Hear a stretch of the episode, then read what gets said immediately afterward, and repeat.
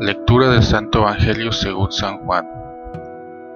Al atardecer del día de la multiplicación de los panes, los discípulos de Jesús bajaron al lago, se embarcaron y empezaron a atravesar hacia Cafarnaúm.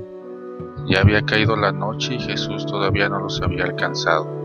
Soplaba un viento fuerte y las aguas del lago se iban encrespando. Cuando habían avanzado unos cinco o seis kilómetros, vieron a Jesús caminando sobre las aguas, acercándose a la barca, y se asustaron. Pero él les dijo, Soy yo, no tengan miedo. Ellos quisieron recogerlo a bordo y rápidamente la barca tocó tierra en el lugar donde se dirigían. Palabra del Señor.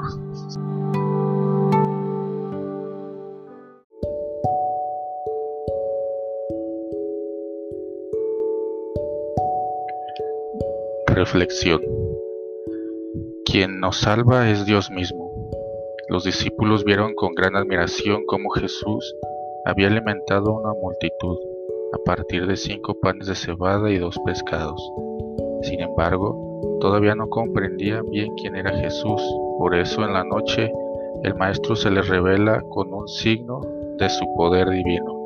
En el relato, lo más importante no es tanto que camine sobre las aguas o que calme la tempestad, sino que se les presente diciendo, soy yo.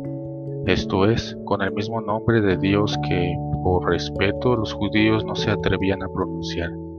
Se les revela con la trascendencia y el poder divinos. Esto es lo fundamental.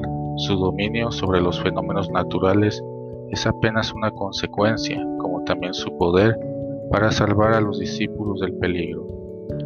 Esta manifestación de su divinidad es una preparación para que creamos su enseñanza sobre el pan de la vida, Eucaristía, que se seguirá exponiendo en este sexto capítulo de Juan.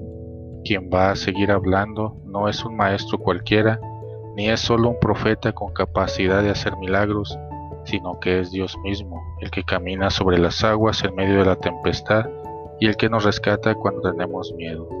Él nos dará el secreto del pan de la vida.